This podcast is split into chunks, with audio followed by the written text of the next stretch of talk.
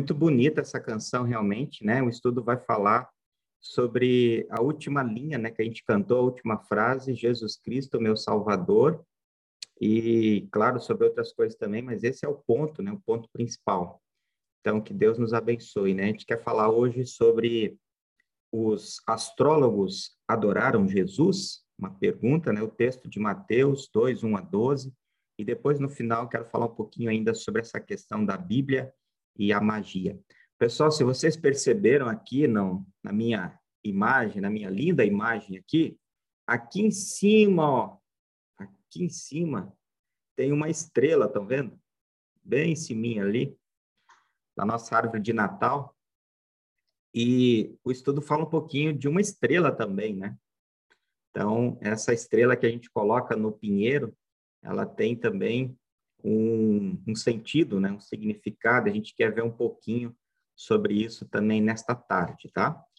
E esse texto de Mateus 2, 1 a 12, ele nos traz dois pontos especiais. Né? O primeiro deles é uma experiência de Jesus como criança. E Mateus, então, ele registra nesse texto que os gentios adoraram a Jesus como o rei dos judeus e o rei dos judeus tentando matar Jesus. E aí também temos a adoração e a morte de Jesus, que aparecem aqui nesse tema, ou nesse texto, que são temas proféticos, pois Jesus é o Messias. Então, aqui já tem essa tentativa, né, de matar Jesus. Isso vai revelar, né, também a razão de Jesus vir ao mundo, porque ele vai morrer mais adiante, né, pelos pecadores. E tem essa questão da adoração, que isso também envolve a vinda de Jesus e a nossa vida como cristãos, né? Porque Jesus é merecedor de toda a adoração de todos os homens, mulheres, enfim, de toda a humanidade. E o segundo ponto importante é, de fato, o que a gente vê bastante no texto, né?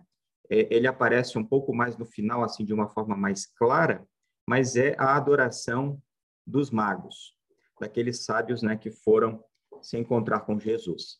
Então, o primeiro versículo do texto é esse: Jesus nasceu na cidade de Belém, na região da Judéia, quando Herodes era o rei da terra de Israel. Nesse tempo, alguns homens que estudavam as estrelas vieram do Oriente e chegaram a Jerusalém. A ideia de Mateus com esse texto é de fornecer muito mais do que a história. E ao estudar esse texto, a gente percebe muitas coisas interessantíssimas bastante teologia, bastante doutrina, e o quanto esse texto é rico numa mensagem de amor de Deus por nós. Então, Mateus, ao escrever esse texto, ele quer apontar é, para muito mais do que simplesmente a história, contar um pouco da história desses magos, do rei Herodes, enfim, dos personagens envolvidos ele desejou transmitir o sentido da história. E aí que é o ponto interessante. Ao mencionar, por exemplo, ali no versículo Belém da Judéia, Mateus ele quer chamar a atenção para o fato de Jesus ser descendente da tribo de Judá. E aqui já tem um ponto interessante, né? Que Mateus ele faz a ligação com o Antigo Testamento. É a história do povo de Deus que continua. E ela vai continuar agora, especialmente na pessoa de Jesus, que é o nosso Salvador, é aquele que nós adoramos hoje. É, ele sempre foi adorado e agora a gente tem Jesus, né, que veio ao mundo de uma forma encarnada e agora nós aguardamos a volta desse Jesus, né, para nos buscar. A cidade de Belém da Judéia é próxima de Jerusalém e foi lá que nasceu Davi e foi lá também que Davi foi ungido rei. E essa história a gente encontra no livro de 1 Samuel 16. Então, tem toda essa ligação né, com a família real, a família messiânica, a família de Judá. Herodes ele foi nomeado rei da Judéia pelo Senado romano lá no ano de 40 a.C. Ele era chamado de o Grande para distingui-lo dos seus filhos. Aí algumas coisas de Herodes. Ele foi um governante cruel, cuja paranoia o levou a matar membros da própria família e pessoas próximas. Vejam, né? é a crueldade desse governante.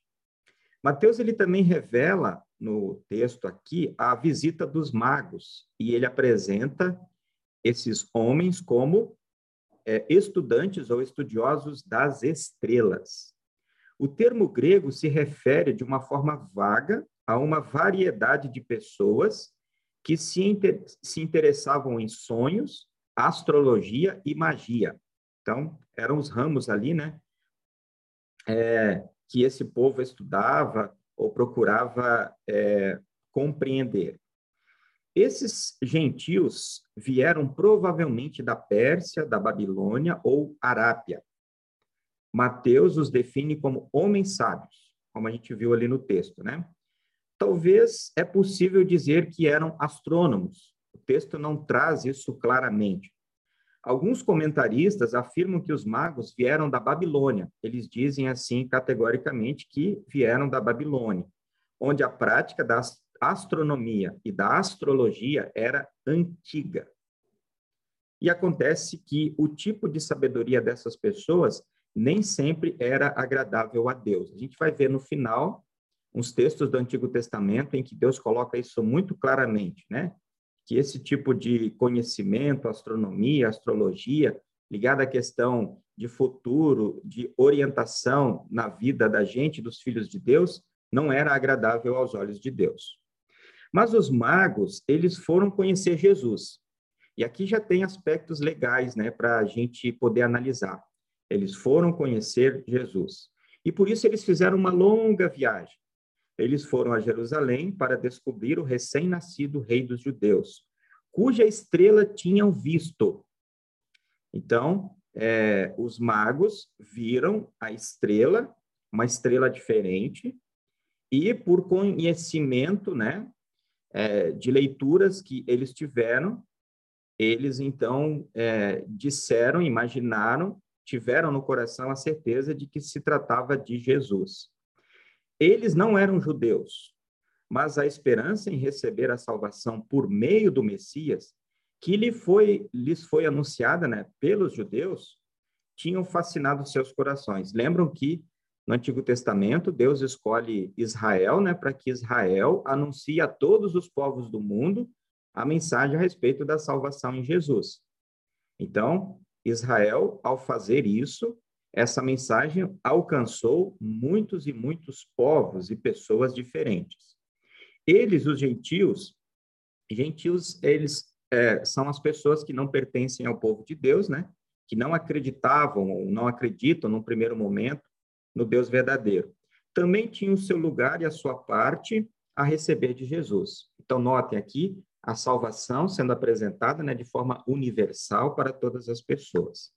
A história dos magos nos faz lembrar de Daniel, por exemplo, que 600 anos antes foi feito chefe de todos os sábios, como lemos em Daniel 2:48. Em seguida, o rei colocou Daniel como alta autoridade do reino e lhe deu também muitos presentes de valor. Ele pôs Daniel como governador da província da Babilônia e o fez chefe de todos os sábios do país. O Daniel do Antigo Testamento, aquele que tem o livro né, escrito é, na Bíblia. Felizmente, a história registra outras conversões de gentios à fé em Deus. Então, outras pessoas que não faziam parte do povo judeu também conheceram a fé, também conheceram Deus verdadeiro. E aqui tem um exemplo de uma rainha chamada Helena, Helena de Adiabene, e do seu filho Isates, cerca de 40 a 50 anos depois do nascimento de Jesus. Helena era conhecida por sua generosidade, fornecendo cereais a Jerusalém durante uma grande fome, bem como utensílios de ouro para o templo. Então, todos aqueles que eram convertidos, eles de fato participavam da obra é, no reino de Deus.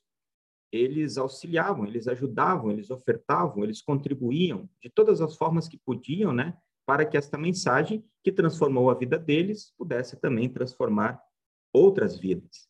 E aqui a gente nota claramente o trabalho da igreja, né? O nosso trabalho. A gente foi transformado e agora a gente trabalha para transformar outras pessoas. A gente não era do povo de Deus, Deus nos chamou e agora nós trabalhamos para que Deus continue chamando por meio de nós outras pessoas para o seu povo. Assim, para os primeiros leitores de Mateus, não parecia estranho que uma comissão de magos, de gentios, viesse da Babilônia para Jerusalém. De certa forma, eles estavam acostumados, né? Ah, tem mais gente aí querendo conhecer Jesus, porque de alguma forma eles ouviram a mensagem a respeito da salvação. O fato é que aquelas pessoas conheceram e creram em Jesus. Esse é um ponto muito legal. Elas conheceram e creram pelo anúncio da palavra. E aí nós ligamos de novo isso ao trabalho da igreja. É preciso que as pessoas conheçam. E ao, ao conhecerem Jesus, as pessoas têm, então, a oportunidade de serem convertidas pelo Espírito Santo.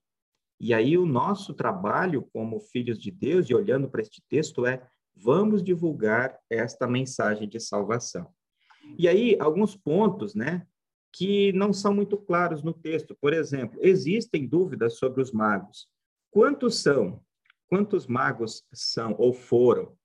Né? Quantos são ali que Mateus ele coloca? Foram três. É, quando a gente faz a peça de Natal na igreja, a gente coloca três magos, né? Uma vez em Porto Alegre eu coloquei quatro, só para dar uma confundida na cabeça das pessoas, assim, no sentido de explicar porque podem ter sido mais, né, do que três. E aí as pessoas me perguntaram, mas não eram três, pastor? Eu falei, é, a Bíblia não fala, e aproveitei e expliquei. Depende dos presentes, a gente viu lá, vai ver, né, que eles entregaram três presentes. Eles eram reis, às vezes a gente chama, né, reis magos. Quais eram os nomes deles? Às vezes a história deu nomes, né, mas a Bíblia não revela os nomes. E aí a gente não sabe o número exato, pode se concluir pelo número do, de presentes, tem essa conclusão, mas ela não é assim é, bem, é, vamos dizer assim, é, significativo no sentido de que é isso e pronto, né? Mas eu tenho uma nota aqui que eu coloquei sobre essa questão da quantidade. É, e eu escrevi assim, ó, para fins de salvação, tomara que o número tenha sido bem maior do que três, se estão ligados aos presentes, né? Tomara que tenha sido uma caravana gigantesca, né, de magos, se a gente pensa na questão de salvação. Então, porque esses que foram, a gente vê que eles conheceram e creram, né? Na verdade, antes mesmo, né, eles já estavam crendo. E quando eles viram Jesus, eles apenas confirmaram a fé. Então, se a gente pensar em salvação, a gente é, torce muito para que fossem vários outros, né? 15, 20, 30, 50 e assim por diante. Alguns afirmam que certamente não eram reis, né? E os seus nomes também nós não sabemos pelo menos não pela Bíblia. O que sabemos é que eles chegaram a Jerusalém e tiveram um encontro com Jesus, o Messias. Então, esse é o ponto, né? Foram e se encontraram, tiveram essa oportunidade do encontro com o Salvador. Versículo 2: E eles então perguntaram: Onde está o menino que nasceu para ser o rei dos judeus? Nós vimos a estrela dele no Oriente e viemos adorá-lo. A pergunta, então, que eles fazem comprova já o fato é, acontecido. Quer dizer, qual é o fato? Que Jesus já tinha nascido. Onde está o menino que nasceu? O rei dos judeus, que eles citam aqui, né, essa expressão, nos lembra a inscrição na cruz de Jesus, rei dos judeus. Nos lembra também a exclamação de Natanael, quando ele diz rei dos judeus, lá em João 1. E rei é um título messiânico, ou é um dos títulos messiânicos do Antigo Testamento. Então, tudo de novo né, ligado. Então, já há, sim, sempre um, uma ligação da história do povo de Deus né, com Jesus. A expectativa dos judeus era que o Messias reinaria. Então, por isso essa ligação também né, com o nome rei, né, é muito forte e importante. Rei dos judeus é, define que os sábios eram gentios, embora não se saiba de onde eles tiraram esse título. Então, isso já estava né, na, na cabeça e no coração deles. Inscrições antigas registram o nascimento de um grande rei que seria uma bênção para todas as nações. Então, é possível que os magos tenham lido né, essas inscrições antigas e é, fizeram a ligação com a estrela. Os sábios foram à capital judaica com o desejo de encontrar o rei, ou de pelo menos saber do seu paradeiro. Eles queriam é, saber onde estava Jesus. A pergunta dos sábios estava baseada na observação que fizeram da estrela do rei. Né? Chamam a estrela do rei porque consideraram que o seu aparecimento era o sinal de que o esperado rei havia aparecido. Então, quando eles identificam a estrela, observam a estrela, eles chegam à conclusão: o rei já nasceu, o rei já apareceu. A estrela foi vista pela primeira vez no Oriente. Alguns pensaram que foi um cometa, outros uma constelação e alguns um meteoro. Nada definitivo além do que Mateus relatou. Esses que pensam esses, essas coisas, né, é, são aqueles que procuram é, desmentir né, o relato bíblico. Dos versículos 9 e 10, a gente vai ver mais adiante, nós vamos notar que aquela estrela foi diferente das demais que os astrônomos observam e estudam. Ela foi uma estrela diferente de todas as outras, que são estudadas ainda hoje e eram estudadas naquele tempo. A estrela do rei apareceu e desapareceu. Depois reapareceu e foi na frente dos magos e parou onde estava o menino. A gente vai ver isso depois nos outros versículos bíblicos. Nenhuma outra estrela dessas que vemos no céu comportou-se dessa maneira. O que os magos viram foi um fenômeno espantoso. Gente, que coisa interessante, né? Nenhuma estrela fez ou fará o que aquela fez. E a gente percebe que aquela estrela fez tudo o que fez porque Deus agiu por meio dela para mostrar aos gentios, para mostrar àqueles magos quem era Jesus, ou a salvação por meio de Jesus. Então é Deus se revelando pela ação de uma estrela. Uma estrela com seu brilho no céu e ao mesmo tempo tão próxima da terra, capaz de apontar uma casa e distingui-las das demais. Não à toa, os magos ficaram intrigados com aquele milagre. Deus fez esse milagre para guiar os magos, os gentios, a Jesus. Então, a missão da estrela foi essa: primeiro, iniciar a viagem dos magos e dois guiá-los até a casa onde Jesus estava. Então, a estrela apareceu, fez com que os magos iniciassem a viagem em função de todo aquele conhecimento e levou, a gente vai ver depois, né, os magos até a casa onde Jesus estava, uma casa específica, uma casa identificada. E ali, então, eles puderam se encontrar com Jesus. Fazendo um parêntese disso daqui, gente, quem foi a estrela que levou você para Jesus? Quem foi a estrela que levou você para Jesus? Foi uma estrela no céu? Ou foi o seu pai, a sua mãe que te levaram para o batismo, ou alguém que te falou de Jesus, sei lá, na rua, no ônibus, em um outro local, quem te levou para Jesus? Quem te conduziu para Jesus? Essa pessoa é para você uma estrela. Se a gente puder ligar isso né, ao texto de hoje. E será que a gente já foi uma estrela dessa para alguém? Vocês que são pais e mães que já levaram seus filhos ao batismo podem se considerar uma estrela para o seu filho. Você fez com que o seu filho conhecesse Jesus, apresentou Jesus para ele. Você é, mostrou a salvação para alguém. E isso é ter uma atitude importante, uma atitude essencial. E Deus ele movimentou, né, uma estrela para levar aqueles magos até Jesus também. Aqueles homens sabiam o propósito da estrela, pelo que tinham lido.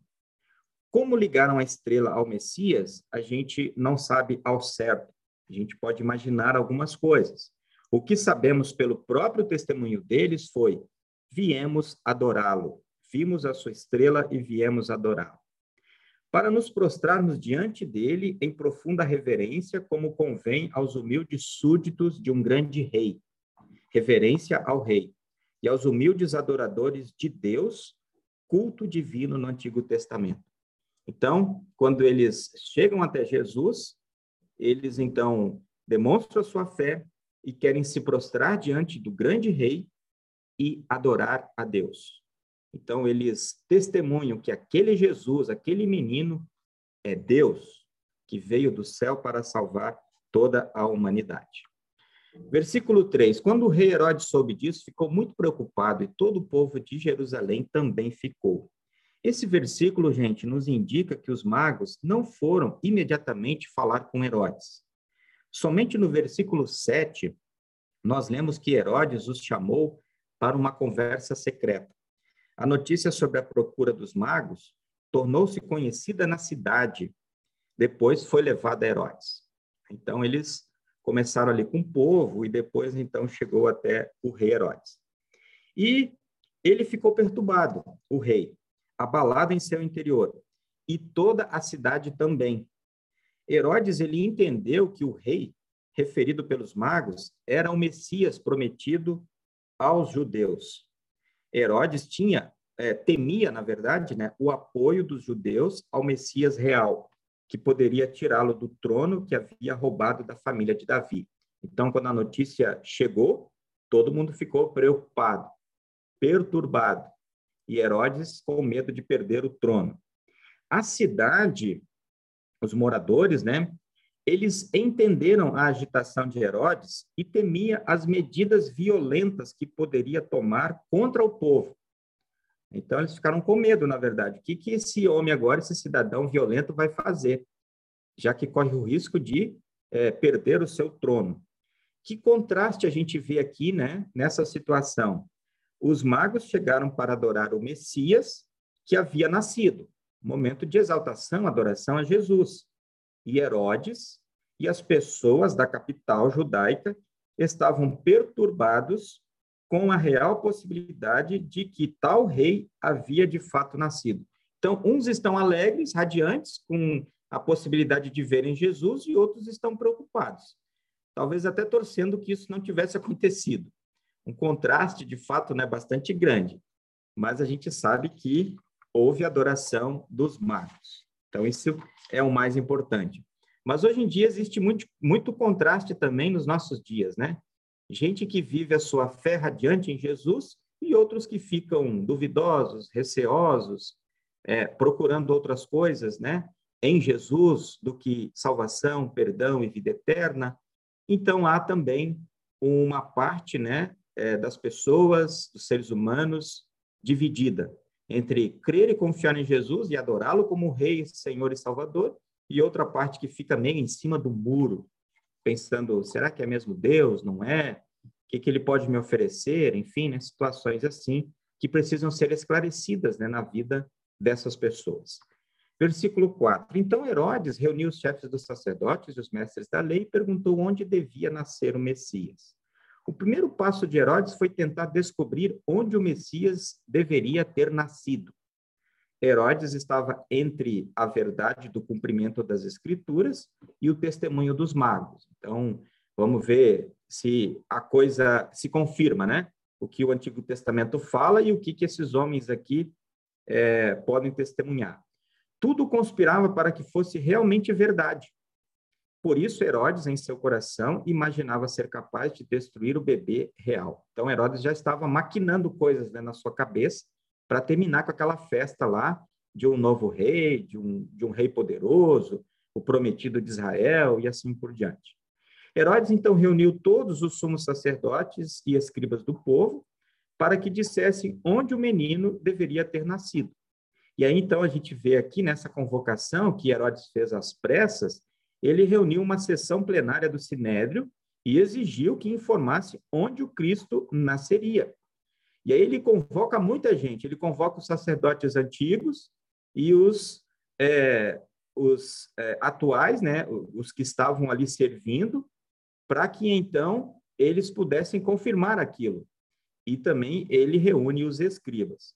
Os escribas eram os estudiosos da palavra de Deus que interpretavam e ensinavam as escrituras. Então ele está ali com aquele povo que essa gente aqui sabe. Então eles vão dizer exatamente onde deveria nascer o Messias. E a pergunta de Herodes indica que ele tinha consciência nas promessas do Antigo Testamento referentes ao Messias. Então, ele sabia, né? E Herodes sabia que era é, aquele rei, né, o rei dos judeus, era o referido do Antigo Testamento. Então, ele só queria que aquilo tudo fosse comprovado. Versículo 5: Eles responderam na cidade de Belém, na região da Judéia, pois o profeta escreveu o seguinte. Então Herodes provavelmente conhecia a resposta à sua pergunta, pois os judeus conheciam pela Escritura Sagrada, como aqui no verso 5 e em João 7:42 que diz assim: As Escrituras Sagradas dizem que o Messias será descendente de Davi e vai nascer em Belém, onde Davi morou. Herodes queria, então, quando ele pergunta aquilo, uma declaração oficial das autoridades. Mas as suas intenções eram muito más. Só que a gente precisa anotar aqui a mão de Deus, né? E a providência divina, que pela autoridade de um tirano, as autoridades judaicas foram levadas a relembrar e afirmar as promessas de Deus no Antigo Testamento, de que o Messias nasceria em Belém, conforme Miqueias 5:2. Gente, isso aqui também é algo maravilhoso. Deus, por meio de uma pergunta de um tirano, de um rei mau permite ao povo lembrar das promessas de Deus. E aí, quando Herodes chama e diga onde é que deveria nascer o rei dos judeus, eles têm a oportunidade, então, de lembrar que Deus havia prometido para eles. E ao lembrar das promessas, a esperança deles deveria crescer ainda mais. E a fé naquela promessa deveria reaparecer também muito fortemente. Olha que oportunidade né, que Deus deu para aquele povo relembrar a Bíblia, a palavra de Deus, no momento bem difícil, né, que eles eram oprimidos, enfim, né, viviam sobre um regime cruel e tal. Eles têm a oportunidade de lembrar a respeito da salvação. Deus permitiu que o povo pudesse lembrar da promessa e se encher de esperança, isso tem um imenso valor. A cada ano, né, a gente celebra o Natal e a gente pensa de novo essa história. É para lembrar, é para relembrar. Toda vez que a gente volta à Escritura, é para a gente fazer exatamente isso. Lembrar das promessas de Deus. Lembrar do quanto Jesus é importante na nossa vida e do que ele nos traz né, diariamente. Os judeus e os que não acreditavam é, e os que não acreditam ainda hoje, né, são confrontados com Miqueias 5:2 e a resposta do Sinédrio. O Messias deveria nascer em Belém e em nenhum outro lugar. Se Jesus não é o Messias, então o que significa Miqueias 5:2 e o testemunho do Sinédrio? Então, isso é bastante importante também. Hoje e em todo o tempo, podemos olhar a Escritura e examiná-la para vermos se é correta. O Messias deveria nascer em Belém da Judéia, como aconteceu. Então, nota, há o texto bíblico e há o testemunho, né? E esse testemunho das pessoas corrobora com o texto bíblico. E aí nós temos, então, a promessa de Deus se cumprindo. Que Deus prometeu pelos, pelos profetas, aconteceu na pessoa de Jesus. E nessas promessas de Deus nós podemos confiar. Você, Belém, da terra de Judá, de modo nenhum é a menor entre as principais cidades de Judá, pois de você sairá o líder que guiará o meu povo de Israel. É o versículo 6. Belém, nós sabemos, significa casa do pão, Efrata significa frutífero da terra de Judá. Os membros do Sinédrio citaram então o texto de Miqueias, do profeta do Antigo Testamento. Miqueias ele fez essa profecia 700 anos antes, numa época em que a Síria ameaçava Judá. Da cidade de Belém nasceria o guia, o Messias, por isso ela é grande entre tantas cidades, porque dela saiu Jesus. E esse vai guiar o povo. E aí a gente volta né, para o Novo Testamento, quando Jesus diz: Eu sou o bom pastor eu vou na frente, eu guio vocês, eu estou em todos os lados para guardar vocês. De Belém nasceu o grande líder que lidera o povo de Israel e lidera a todos nós. O novo rei, ele vai apacentar o seu povo, fará o trabalho do pastor com cuidado é, sábio e cuidado terno. E essa linguagem recorda o comissionamento e o reinado de Davi como rei de Israel. Com amor, com ternura, com cuidado, Deus guia e guarda todo o seu povo, e este guia é o seu bom pastor. Então Herodes chamou os visitantes do Oriente para uma reunião secreta e perguntou qual o tempo exato em que a estrela havia aparecido, e eles então disseram. Herodes, um, um astuto, ele já conhecia o lugar, agora queria saber o tempo exato. Herodes descobriu o que queria saber em uma conversa secreta com os magos. E ele conversou secretamente com os magos para esconder o seu interesse e também esconder dos moradores da cidade qual era a sua intenção, o que ele estava pretendendo fazer. E aí essa pergunta queria definir uma data, a data da concepção do novo rei. Herodes então levantou essas questões porque naquele tempo a estrela não era mais visível e os magos não puderam apontar para ela em Jerusalém. Lembra que eu comentei no início, né? Ela apareceu, desapareceu e reapareceu novamente, lá no versículo 9, assim por diante. Só puderam vê-la novamente na noite em que partiram para Belém, versículo 9. Embora possa ser verdade que a primeira aparição da estrela na Babilônia foi no mesmo dia em que Jesus nasceu, tal como Herodes pensou, não sabemos quanto tempo ela brilhou nem quanto tempo depois os magos se deram conta do que significava e nem quanto tempo depois iniciaram a sua viagem para Jerusalém. Ou seja, não dá para cravar exatamente uma data para o nascimento de Jesus, ou também não dá para definir tempo preciso. A ordem de Herodes de matar, é, que aparece lá no versículo 16, todos os meninos de Belém e arredores, que tivessem dois anos para baixo, mostrou a sua crueldade ao permitir aos seus lacaios uma ampla margem para o abate, supondo que Jesus não escaparia. Então, lá no versículo 16, ele vai dizer: ó, todo menino de dois anos para baixo, vocês devem matar. Então, ele imagina que esta é a contagem é, para que então é, pudesse exterminar Jesus, eliminar Jesus. É um, um, um chute né, que, que ele dá mas é, na verdade, uma margem muito grande né, para um massacre gigantesco é, desses, desses meninos. Versículo 8: Depois os mandou a Belém com a seguinte ordem: vão e procurem informações bem certas sobre o menino, e quando o encontrarem, me avisem para eu também ir adorá-lo. Herodes fingiu que estava interessado no novo rei, como vemos aqui nesse versículo. Ele mentiu. Os magos foram enganados. Se fossem na conversa de Herodes, teriam ajudado na morte de Jesus antes do tempo marcado por Deus. Até certo ponto, aqui nesse versículo, né, os magos estavam a serviço de um tirano, quando na verdade desejavam alegremente servir o novo rei. Então, é, nesse versículo, eles uh, vão fazer o que Herodes está pedindo. Eles vão lá e depois vão voltar e vão é, falar para o Herodes onde é que Jesus estava. Isso a gente sabe né, que não aconteceu. Mas aqui era isso que eles fariam. Né? Então, te nota de novo né, Deus guiando a história. Depois de receberem a ordem do rei, os visitantes foram embora. No caminho, viram a estrela, a mesma que tinham visto no Oriente. Ela reapareceu ela foi adiante deles e parou acima do lugar onde o menino estava.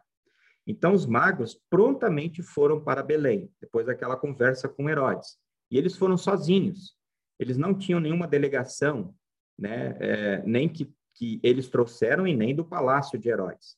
A viagem ali para Belém era curta. E no caminho, então, eles ficaram alegres, viram a estrela que é, se movia né, como guia deles. A estrela foi adiante e chegou na casa e permaneceu na casa, onde Jesus estava com Maria, e a gente imagina que também com José. Tudo muito simples, mas milagroso.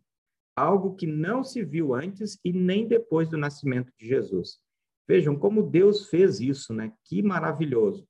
Ele fez a estrela aparecer, ligou isso com o nascimento de Jesus, levou aqueles homens até Belém, é, e lá, então, parou em cima da casa. E olha, é, então Deus falando para os magos: é esta casa, não é qualquer uma casa, não é a casa do lado, não é aquela casa ali à frente, não é a casa daquele vizinho, mas é nesta casa que Jesus está. Então, é, entrem nessa casa, que ali vocês verão o menino e vocês receberão a salvação. Então, isso de fato é algo muito é, importante né, para a gente pensar. Os críticos e aqueles que não acreditam vão negar tudo isso, claro. No entanto, nós, os crentes, pela fé, entendemos e acreditamos que aquela estrela anunciou o nascimento de Jesus para os magos, os guiou até Jerusalém, depois para Belém, moveu-se pela estrada e finalmente parou em cima da casa onde estava a criança. E Deus indicou a casa por meio da sua estrela. Então, nós que acreditamos na Bíblia, no texto de Mateus, inspirado pelo Espírito Santo, a gente vai dizer: Deus fez tudo isso. Os críticos vão dizer: não, isso não tem nada a ver. São circunstâncias, ou enfim, é uma interpretação errada do que está escrito aqui. 10. Quando viram a estrela, eles ficaram muito alegres e felizes. Os magos ficaram alegres ao verem a estrela novamente depois que saíram de Jerusalém. Vejam, né? Então eles tinham visto a estrela e agora de novo. Que alegria! É, mostrando, né? Deus está de fato com a gente. É, a alegria deles não tinha limite, porque eles sabiam, né, que Deus estava cuidando de tudo de uma forma muito milagrosa. E mais, brevemente eles estariam na presença de Jesus. Olha que interessante, né? A alegria de, de, de saber, então, Deus está cuidando da gente, Deus está guiando a minha vida, e brevemente eu vou estar com Jesus. Eu vou conhecer Jesus, eu vou conhecer a salvação. Então, é, nós também temos essa alegria. Deus cuida da gente em cada dia. Nós conhecemos Jesus, nós estamos na presença de Jesus e um dia a gente vai poder é, se encontrar com Jesus. Nós vamos poder estar com Jesus na vida eterna. Tem alegria maior do que essa? Não existe. Essa é a maior de todas as alegrias e felicidades que um ser humano pode ter. Entraram na casa e encontraram o menino com Maria, a sua mãe. Então se ajoelharam diante dele e o adoraram. Depois abriram seus cofres e lhe ofereceram presentes: ouro, incenso e mirra. A casa foi indicada pela estrela, pela mão de Deus. Isso não quer dizer que Jesus tenha nascido naquela casa.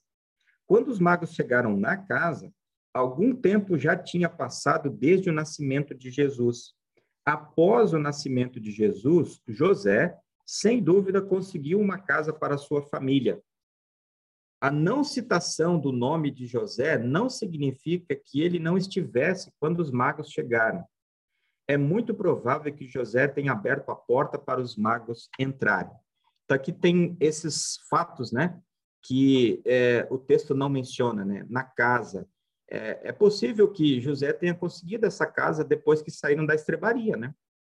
E é possível também que ele estivesse lá, mas Mateus, ele não cita, né, José, cita apenas Maria, mas é muito provável que José estivesse naquele momento também.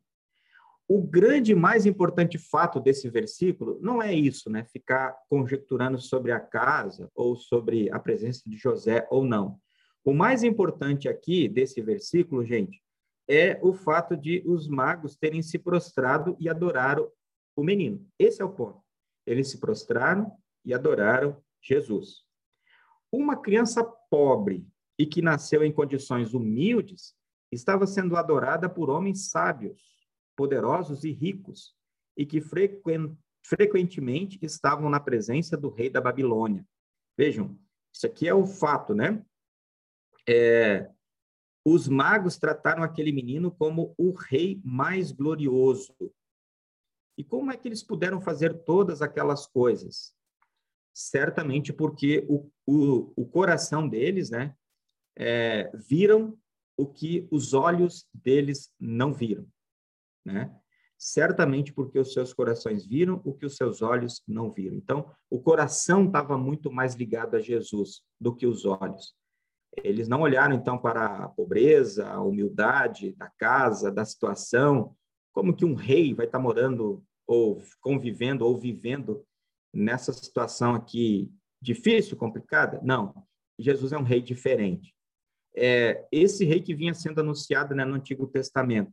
E os magos viram isso, entenderam isso de coração. Notemos algo de suma importância aqui nesse versículo também. Os magos adoraram apenas a criança e não Maria. Da mesma forma, os seus presentes, os seus dons são dedicados à criança e a ninguém mais. Então vejam, entraram na casa, encontraram um menino, então se ajoelharam diante dele e o adoraram e abrindo seus presentes, lhe ofereceram ouro, incenso e mirra. Então, Jesus é merecedor de toda adoração e honra, e ninguém mais. Certamente, os magos não queriam impressionar Maria e José, mas adorar aquele que é o único digno da nossa adoração. Esse é um ponto muito marcante aqui também. Isso não tira a importância de Maria e José, mas mostra o foco da nossa verdadeira adoração. Nós adoramos Jesus. É a ele que ligamos a nossa vida e o nosso coração. Será que os magos, eles pensavam em Jesus apenas como rei terreno? Tudo o que sabemos sobre os magos indica que a chegada deles até Jesus foi fruto do seu interesse religioso. Deus não teria feito tudo o que fez se o entendimento e a fé dos magos se limitassem somente a este mundo. Além disso, o verbo que descreve a entrega dos presentes dos magos a Jesus nos remete às ofertas que são feitas a Deus, uma ligação de fé a Deus. Aliás, os presentes revelam a fé dos magos. Foram presentes reais, presentes importados, presentes que foram ofertados para uma criança divina, e o significado mais antigo de cada presente é o que retrata melhor a verdade, ouro, porque Jesus é rei, com letra maiúscula, incenso, porque Jesus é Deus, e mirra, porque Jesus nasceu para morrer pela humanidade. Então, aquela criança que os magos encontraram em Belém, ele é rei, Deus e sacrifício, cordeiro perfeito que tira o pecado do mundo. E num sonho, Deus os avisou que não voltassem para falar com Herodes, e por isso voltaram para a sua terra por outro caminho. Então, nesse versículo, a gente mostra, né, que Deus, então, guiou é, os magos por outro caminho, para que eles não voltassem até Herodes, porque Herodes tinha um plano maligno e maldoso, e assim, então, Jesus pôde seguir o seu curso no tempo de Deus, né, para ser o salvador de toda a humanidade. Então, esse texto de Mateus nos mostra também, e nos aponta alguns textos do Antigo Testamento, que falam, por exemplo, que reis, pessoas importantes, iriam adorar Jesus. Né? E esse texto, então, ressalta esta verdade, esse texto a respeito dos, dos magos. Então, a história dos magos nos mostra um contraste entre eles e Jerusalém.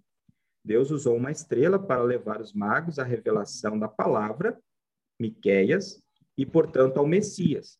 E eles responderam com todo o coração. Foram conduzidos pela palavra e então creram de coração naquela revelação da santa palavra de Deus. Jerusalém, que tinha a palavra há séculos, quando lembra de Belém por meio dos magos, nem todos respondem de coração.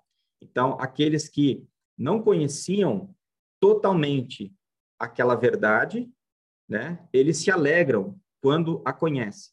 E aqueles que tinham já desde o início da história de suas famílias, esses é, alguns, né, muitos, eles rejeitam totalmente aquilo que é, eles é, receberam de Deus. Então, aqui também há um contraste entre os magos é, e o povo de Jerusalém. Então, essa história de, dos magos né, nos traz muitas coisas importantes para a nossa vida cristã.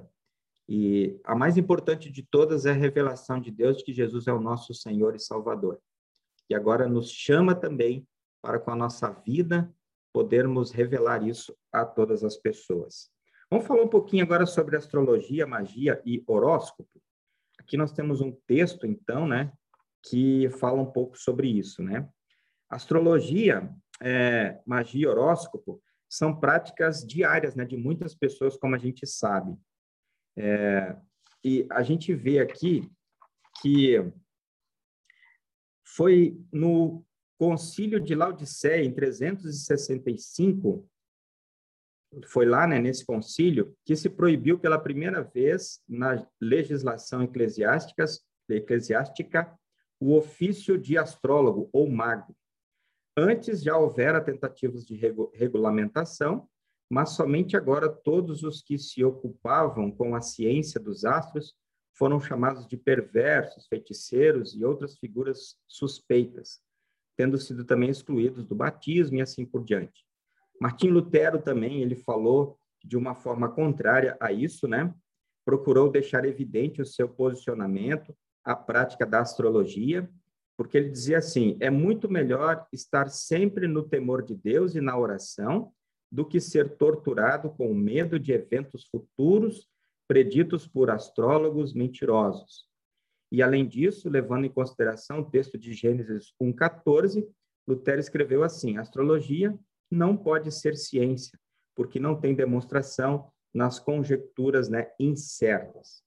Então, a história da igreja, a história do reformador, mostra que essa prática da astrologia né, e outras ciências, entre aspas, né, que procuram dizer o futuro, o nosso dia a dia, o que vem pela frente, é, é, o que é que a gente vai passar ou não passar, é, isso na verdade não tem fundamento. E esse texto de Isaías diz assim, ó, apesar de todos os conselhos que tem, conselheiros né, que tem, você não poderá escapar, que os seus astrólogos se apresentem e ajudem.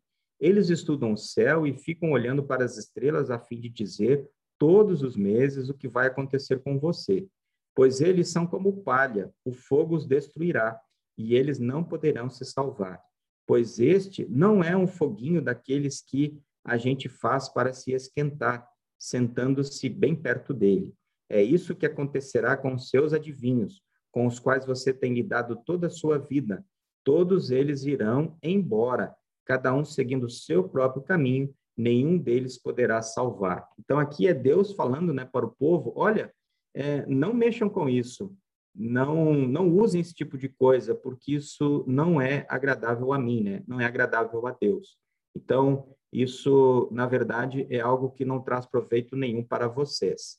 Deuteronômio 18 diz assim: ó, quando vocês tomarem posse da terra que o Senhor nosso Deus está dando a vocês, não imitem os costumes nojentos dos, povo, dos povos de lá.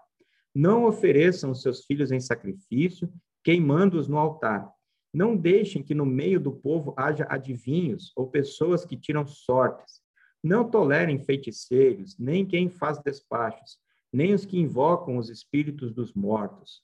O Senhor Deus detesta os que praticam essas coisas nojentas e por isso mesmo está expulsando da terra esses povos, enquanto vocês vão tomando posse dela.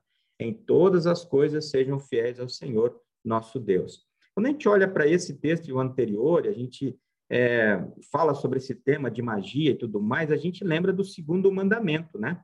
Segundo mandamento diz que a não pode chamar é, o nome de Deus em vão, não, não é, adorar o nome de Deus em vão, né? É, e aí Lutero explica, né? Quando é que a gente pode usar o nome de Deus e quando é que a gente não pode usar. E aí ele cita, não usem em feitiçarias e tal, né? O nome de Deus. Ou seja, não pratique esse tipo de coisa.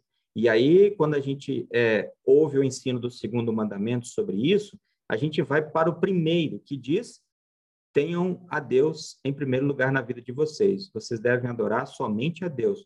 Toda a confiança da vida de vocês deve estar depositada em Deus. Ele guia e cuida de todas as coisas, como ele guiou e cuidou da vida né, dos magos, os conduzindo né, até o Senhor e Salvador Jesus. Então, são práticas que Deus ele condena na sua palavra, né, e aponta os caminhos, né, para todos nós. Né? E a gente ouve muito sobre isso, né? Se você ligar o rádio a qualquer momento, você vai estar escutando, né, por exemplo, o seu horóscopo. E aí é, muitas pessoas se ligam muito nisso e é, definem a sua vida, o seu modo de viver em cima disso. E nós temos é, é, as orientações de Deus, né? E a gente vê assim textos claríssimos falando desse tipo de prática.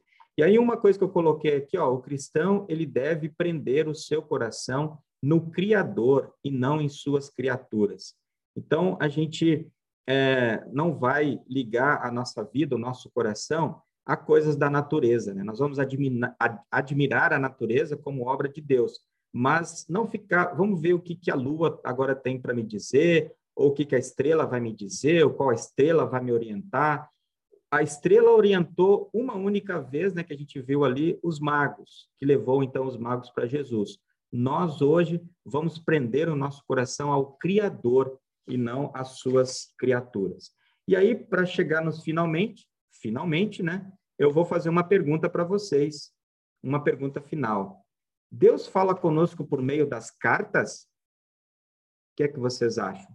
E eu estou me referindo aqui àquelas cartas, né, de tarô, búzios e tantas outras coisas que o pessoal aí mexe, né, e joga. Será que Deus ele fala conosco ou fala com alguém é, através das cartas? O que, que vocês acham? E aí a resposta que eu tenho é essa daqui, ó. Sim, Deus ele fala por meio das cartas. Só que são essas cartas aqui, ó. Aí eu citei todas as cartas do Novo Testamento, Romanos, 1 e 2 Coríntios e assim por diante, e todos os demais livros da Bíblia. Então, é por meio dessas cartas que Deus nos fala e todos os outros livros, né, que estão na Escritura Sagrada, de Gênesis a Apocalipse. É ali que Deus fala conosco, é ali que nós vamos buscar as suas orientações, é, e é ali que nós vamos buscar todo o entendimento a respeito da nossa salvação e da nossa vida com Jesus. E o Salmo 37, 5 resume bem né, tudo isso. Põe a sua vida nas mãos do Senhor, confie nele e ele o ajudará. Então, é, que a gente possa fazer isso todos os dias, né? É, aqueles magos provavelmente fizeram isso daí. Eles, ao reconhecerem todo aquele processo ali, né? Jesus nasceu, nós vamos lá conhecê-lo. Fizeram uma viagem, perguntaram pelo caminho até encontrar a salvação em Jesus. E é em Jesus que nós queremos encontrar também a nossa salvação, porque a gente não vai encontrar em outro lugar. É em Jesus que a gente tem a salvação, que a gente tem a nossa vida já aqui e na eternidade. Então, que a gente possa, com a ajuda do Espírito Santo, né, seguir esse versículo, colocar a nossa vida nas mãos de Deus, confiar nele, e ele com certeza vai nos ajudar em todos os momentos, nos bons e nos momentos também mais difíceis da vida. E que também, na certeza de que a nossa vida está com Jesus, é, e que Jesus é o nosso Salvador, vamos olhar para o texto ali de Mateus, né, dos magos, e tirar todos aqueles ensinamentos bonitos, né, a respeito da palavra de Deus para nós e para a igreja cristã. Outra coisa importante nós temos ali a aprender né, com aquele texto de Mateus. E a gente pode dizer assim: Jesus é para todos. E muitos ainda não o conhecem. E o nosso trabalho é fazer com que ele, Jesus, seja conhecido. Então, que possamos ser é, estrelas para alguém, estrelas que apontam Jesus para as pessoas. Esse é o nosso trabalho, essa é a nossa vida. Que Deus nos abençoe, que a gente aponte né, sempre é, Jesus para alguém, especialmente para aquele que ainda não o conhece né, como seu Salvador. Era isso, encerro por aqui.